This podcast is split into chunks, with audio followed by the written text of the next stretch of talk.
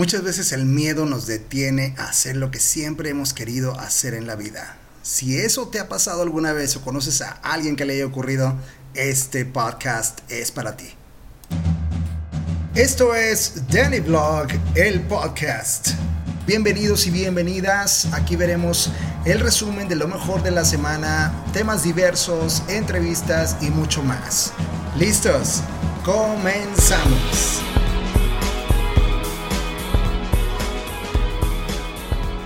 Hola mi gente, les mando un gran saludo. Soy Dani Hernández de Salud desde La Laguna. Un abrazo a todos y cada uno de ustedes. Gracias por conectarse. El día de hoy eh, no tenemos una entrevista, pero sí tenemos un tema que la verdad a mí me encanta poner, eh, vaya, este concepto allá afuera con todos ustedes. Estamos hablando de los seis temores básicos. Ese es uno de los temas que maneja Napoleon Hill en el libro de Piensa y hágase rico se me hace uno de los temas más importantes para todos y cada una de las personas que eh, estamos queriendo emprender, que queremos hacer algo diferente, que queremos realmente salirnos de lo básico o quizá eh, empezar a tener así como que un estilo de vida más extraordinario con lo ordinario que nosotros somos, ¿no? O sea, vaya, yo no estoy en contra de, las personas que, desean ser un empleado o los que sean eh, ser autoempleados o el inversionista o el... la verdad yo no estoy en contra de ninguno de esas personas, ninguno de los perfiles,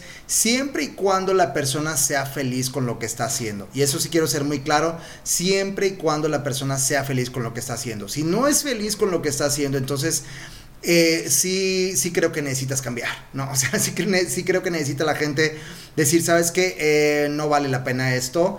La vida yo pienso que es maravillosa, nada más hay una, no tenemos más realmente para poder entonces... Eh, poner en nosotros pausa y decir, ok, voy a poner pausa, mejor me espero tantito, no voy a vivir esta vida, mejor en la siguiente voy a hacer algo diferente, no tenemos nada garantizado, hasta ahorita no me ha llegado el memo, entonces creo que es importante que, pongamos a movernos un poquito, ¿no? Entonces, eh, ¿por qué escogí lo que es este tema? Eh, los seis temores básicos, porque se me hace que es lo que nos detiene a todos y a cada uno de nosotros para hacer ese cambio, para hacer ese cambio interno para mejorar lo que ya estamos haciendo o para emprender algo diferente que nosotros deseamos hacer. Quizá estás al punto de decir, sabes que quiero cambiar de empleo o quiero cambiar de posición dentro de la misma empresa donde yo estoy o quizá quiero empezar ese negocio, este, eh, no sé, e-, ese negocio extra, ese plan B que siempre he querido hacer, o a lo mejor un plan C que por fin ya voy a poder mover gracias a la el balance económico que tengo, o quizá dar el salto completo y decir, sabes que ya voy a ser nada más empresario, adiós empleos, no sé en qué situación te encuentres en este momento, pero esto creo que te va a poder ayudar muchísimo. Sé que muchos de nosotros allá afuera no tenemos el tiempo que desearíamos para estar leyendo todos los libros que deseamos, la, opción de audio, audiolibros son buenísimos y quiero mostrarte esta parte nada más, este segmento de lo que es este libro. Quizá en, algunos otros, eh, otros podcasts podríamos eh, manejar algunos de los otros temas dentro de este mismo libro y otros libros que tengo por aquí que son muy, muy, muy interesantes, que sí me gustaría eh, compartirles a todos ustedes. Y es algo que no estoy manejando dentro de lo que es mi video blog, entonces, ni, ni en lo que es en Facebook Live. Entonces, eh, creo, que, creo que eso también nos permite interactuar y conocernos de una manera diferente. Me encantaría también, por supuesto, escuchar todos tus comentarios, todos tus mensajes. Todo se aprecia, todo realmente está completamente bien recibido, porque lo principal aquí es de que eso sea de gran provecho para ti, ¿no? Entonces, Entramos de una vez en materia con los seis temores básicos. Les recuerdo entonces que este es del libro Piense y hágase rico de Napoleon Hill. Eh, esto lo puedes encontrar en cualquier lugar en, físico, lo puedes bajar en, audiolibro de diferentes eh, plataformas. Aquí nada más me voy a enfocar a esto de los seis temores básicos. Les quiero leer un fragmento. Dice, hay seis temores básicos y todo ser humano sufre a causa de cierta combinación de ellos en uno u otro momento. La mayoría de las personas serían afortunadas si no sufrieran de los seis en su totalidad. A continuación, en listo los que suelen aparecer. Aquí nos aparecen los seis temores. Ahí te va. Fíjate y apúntalos o tómalos en la memoria en caso que vayas manejando. no, te, no te vayas a estrellar, ¿eh? Ok, ahí te va. Entonces dice, el temor a la pobreza, ese es uno de los importantes. Sí, que está en el centro de las preocupaciones de la mayoría de las personas. El número dos es el temor a la crítica, el temor a la enfermedad, el temor a la pérdida del amor de alguien, el temor a la vejez y el temor a la muerte, ¿sí? No sé con cuál de ellos tú te sientas, eh, digamos, un poquito más identificado. La verdad, a mi parecer, la mayoría de la gente, eh, dependiendo de la edad, se va a lo que es el temor de la muerte y la vejez y la enfermedad. Eh, mucho de la juventud se va más a la cuestión de la pérdida del amor de alguien, la crítica y la pobreza. La crítica a mi parecer, es uno de los que más tienden a detener a todas las personas en general, ¿sí? Eh, les voy a mencionar nada más y les voy a leer unas partecitas de lo que es el temor, de algunos temores que se me hacen a mí de los más interesantes. Los demás los puedes encontrar directamente aquí eh, en lo que es el libro, o si no, vaya, ponlo ahí en los comentarios y por supuesto me encantaría también tomar un poquito más, más, uh, más adentro lo que es el tema. Pero vamos a lo que es el, temor a la pobreza. Un, fragmento que a mí me llamó mucho la atención dice aquí, los seres humanos con su sentido superior de intuición y con su capacidad para pensar y razonar, no se comen físicamente a sus semejantes. Obtienen mayor satisfacción cuando los devoran financieramente. Los seres humanos tienen tanta avaricia por naturaleza que ha sido necesario aprobar toda clase de leyes concebibles para protegerlos de sus semejantes. Esto me llamó mucho la atención en la cuestión del temor a la pobreza porque nuestra naturaleza es cazadora. Sí, hay que recordar que nosotros venimos de, de, haber tenido que cazar mamuts, ¿no? De juntarnos para cazar búfalos, ¿no? De, de sobrevivir allá afuera y que tenemos esa, eh, esa necesidad como seres humanos de vencer, ¿no? Entonces, lo más parecido a lo que es ese, ese saborcito, ¿no? Al, al poder cazar se ha vuelto en el mundo financiero. Y ese temor a la pobreza viene por esa cuestión, ¿no? O sea, no, no es nada más al, temor a no tener dinero, sino que se viene al temor a no vencer en la vida, ¿no? Al ser devorado. Eh, es, muy interesante, me parece eh, que es algo biológico, antropológico, que, quizá no hemos contemplado alguna vez. Entonces yo te recomiendo que, le des una vista a, a cómo tú ves el dinero. ¿Realmente tú tienes miedo a la pobreza? Porque quizá te lo inculcaron en tu familia, quizá así te educaron, quizá desde toda tu familia, a lo mejor la mayoría de las generaciones han sido pobres o han dicho es que el dinero es malo, o sea, a lo mejor así te programaron, ¿no? De que sabes que los ricos em, eh, siempre están aprovechándose de la gente, ¿sí? O el, el, que no tranza no avanza, ese tipo de cuestiones, ¿no? Que a lo mejor la gente te ha puesto eso en tu cerebro y eso es lo que tú piensas y tu reacción natural es la riqueza es mala, ¿no? Entonces yo te recomiendo que, que cheques esto en la cuestión de la pobreza, pero me gustaría llegar un poquito más, uno de los que más me interesaron ahorita, eh, y me gustaría eh, ser un poquito más enfático en eso, es en el temor a la crítica. Y déjame te comento uh, por qué lo escogí eh, el decir lo que es el, el, temor a la crítica.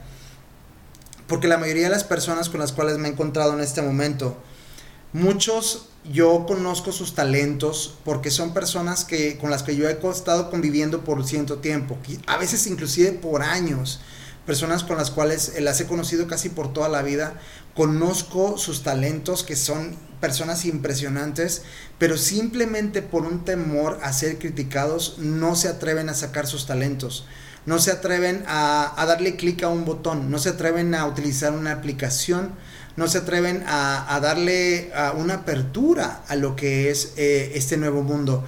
Y y aquí antes de entrar a lo que son los, eh, unas partes muy específicas en cuanto al temor a la crítica, eh, eso tiene mucho que ver con cómo se está moviendo el mundo. No sé si tú, te has dado cuenta y si también estés de acuerdo conmigo, pero muchos de los gurús allá afuera que está, o sea, que realmente, o sea, que no son nada más gurús de nombre, sino que realmente saben lo que están haciendo, que han hecho imperios gracias a lo que es el manejo del, de, la tecnología nueva, de lo que es el marketing nuevo, de lo que es el, nuevo movimiento de las redes sociales en general, lo que es todo lo que, la revolución de internet que hizo en este siglo.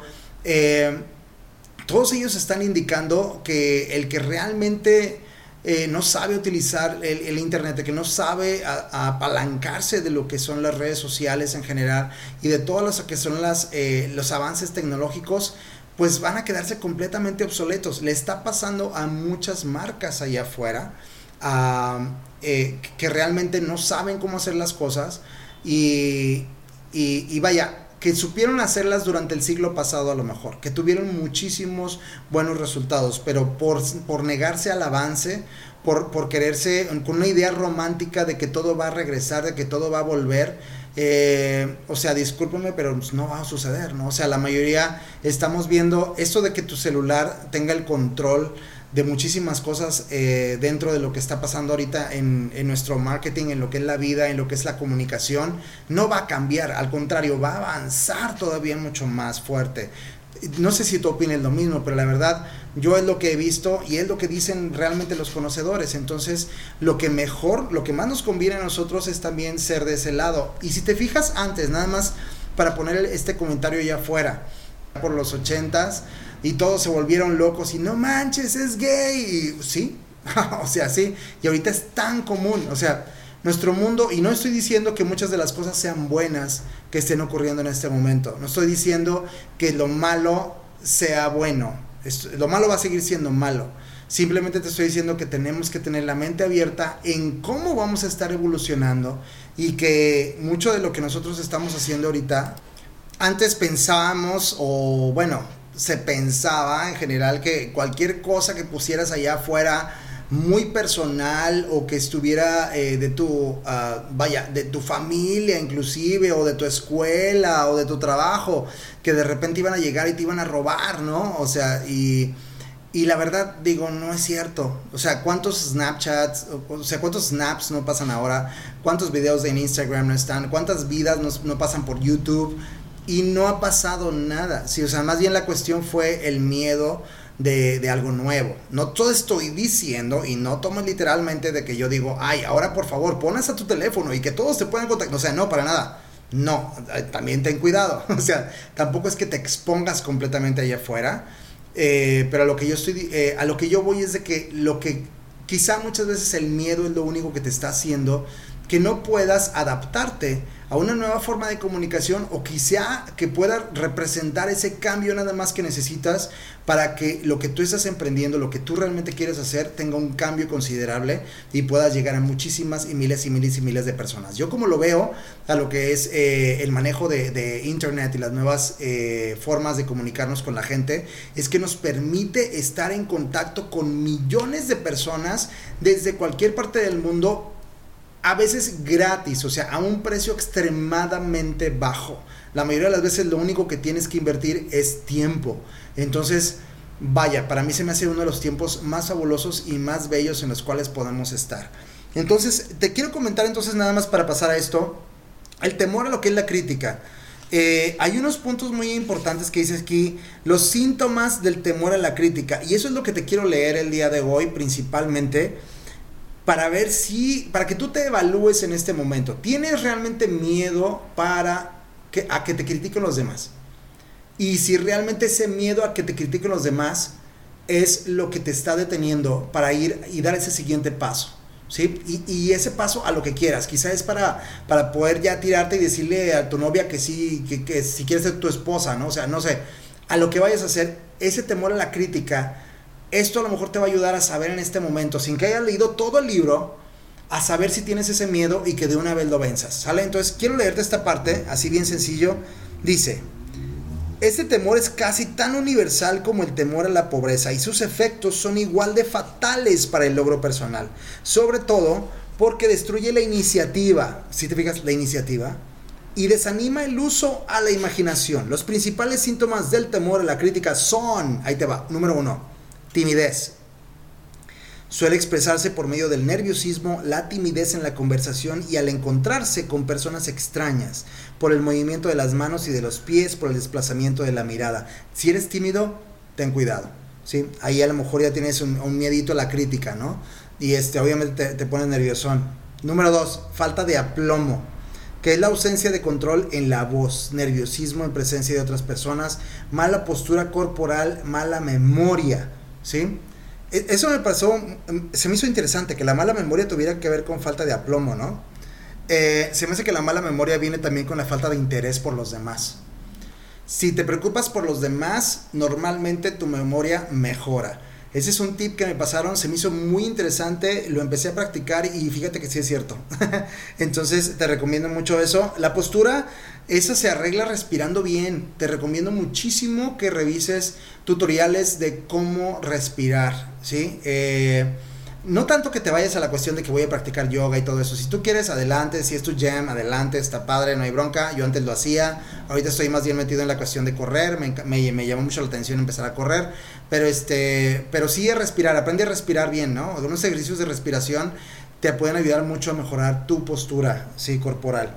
Eh, punto número 3, personalidad débil.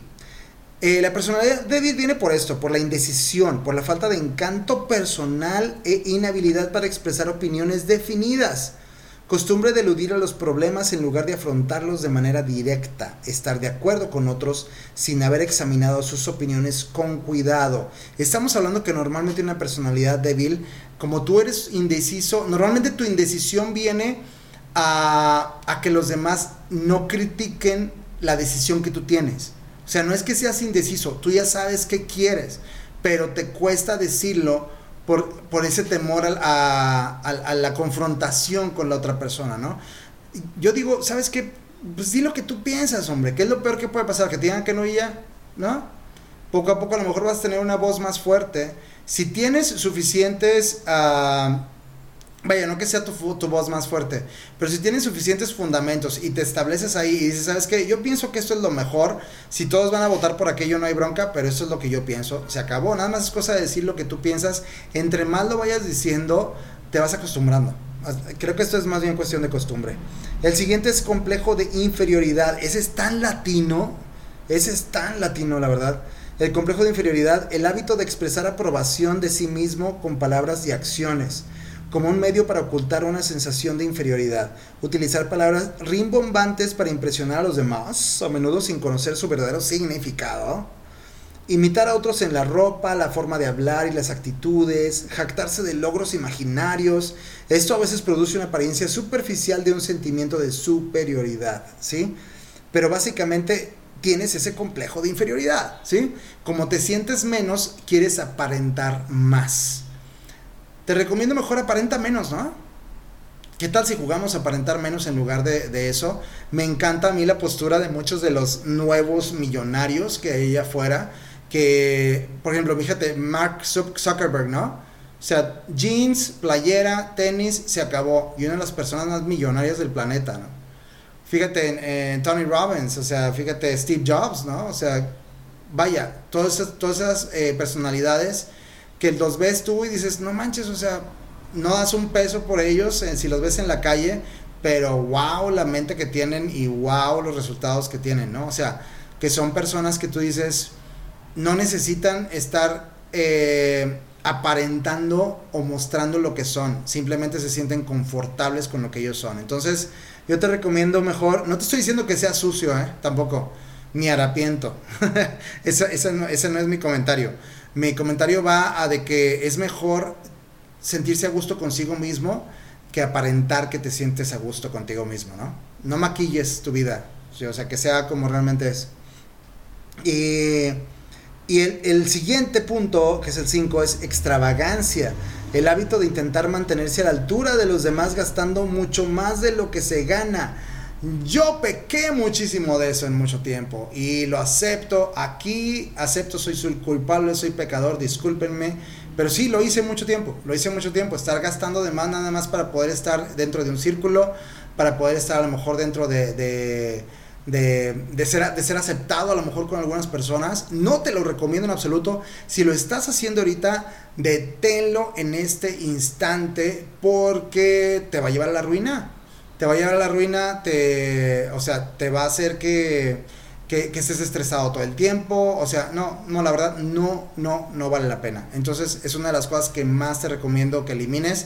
Y si la gente con la que estás alrededor te exige que tú tengas ese tipo de perfil, aléjate de ellos, no son tus amigos, no te van a ayudar a, ayudar a llevar a ningún lado. Entonces no aparentes nada sé lo que tú eres, si te aceptan por lo que eres, qué padre, si no, entonces busca otro círculo en el cual tú realmente puedas crecer, ¿sale?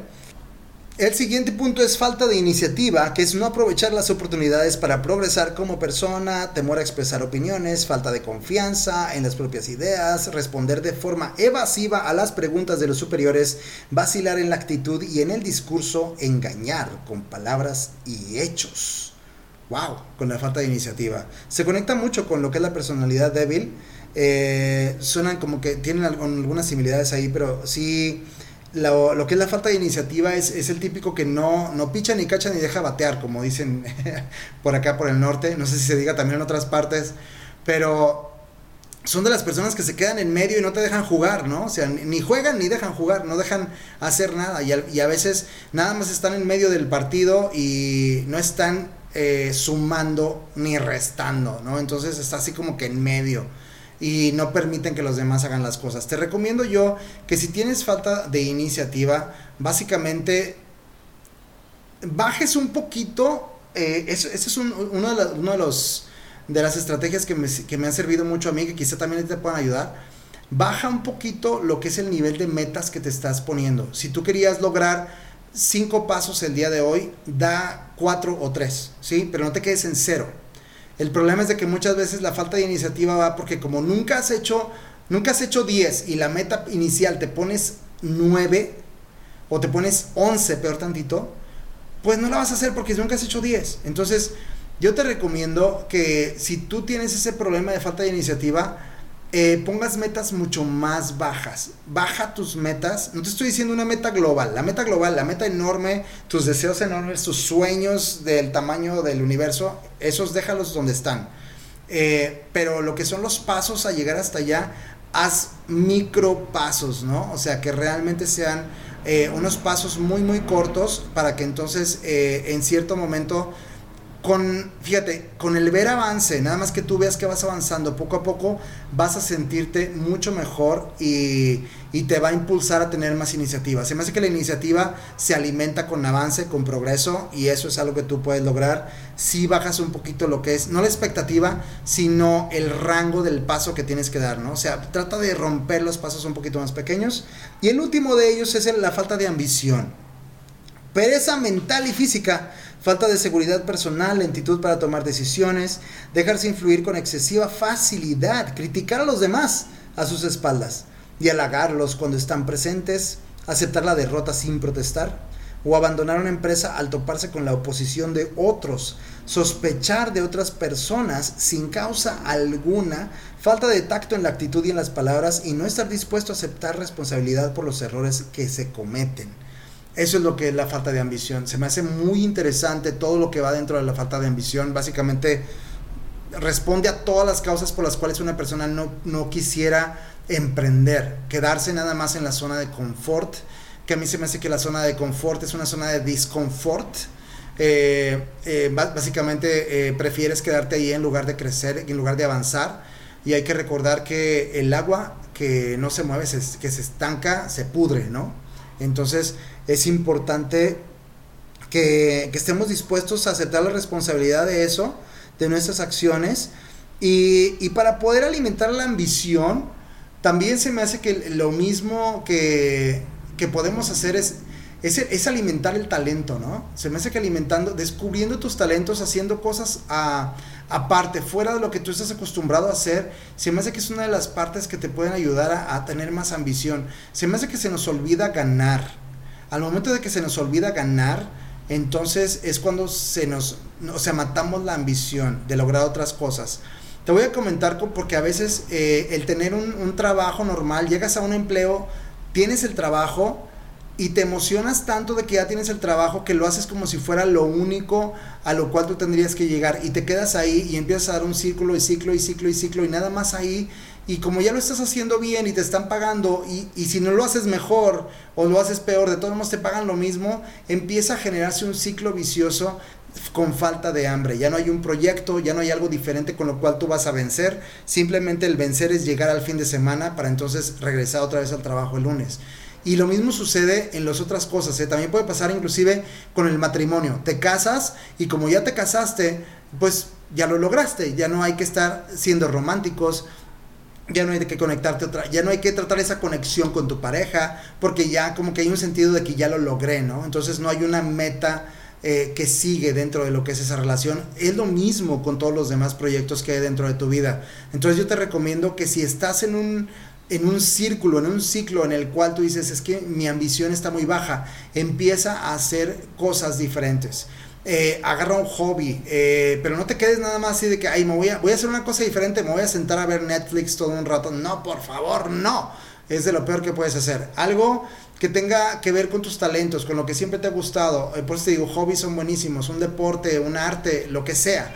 Pero algo que te ayude a quizá incluirte en, en tal tipo de actividad que te permita sentir otra vez voy ganando, ganar un, eh, un partido con un equipo, el terminar una pintura, si tú lo estás haciendo ahorita, entonces todo eso te da un sentido del logro, ¿sí? Y ese sentido del logro empieza a alimentar tu ambición y no solo alimenta la ambición en ese hobby o en esa actividad extra que estás haciendo, sino también en todas tus otras actividades.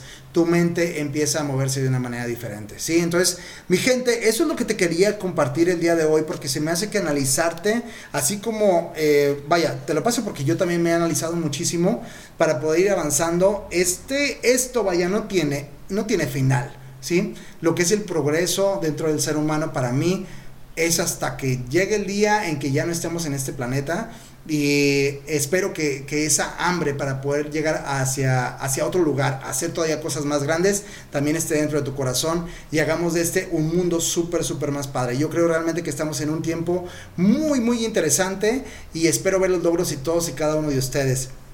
Te, te invito a que dejes un comentario eh, eh, en el podcast, en cualquiera de las plataformas en la que lo estés viendo. Te agradezco muchísimo, muchísimo que te conectes.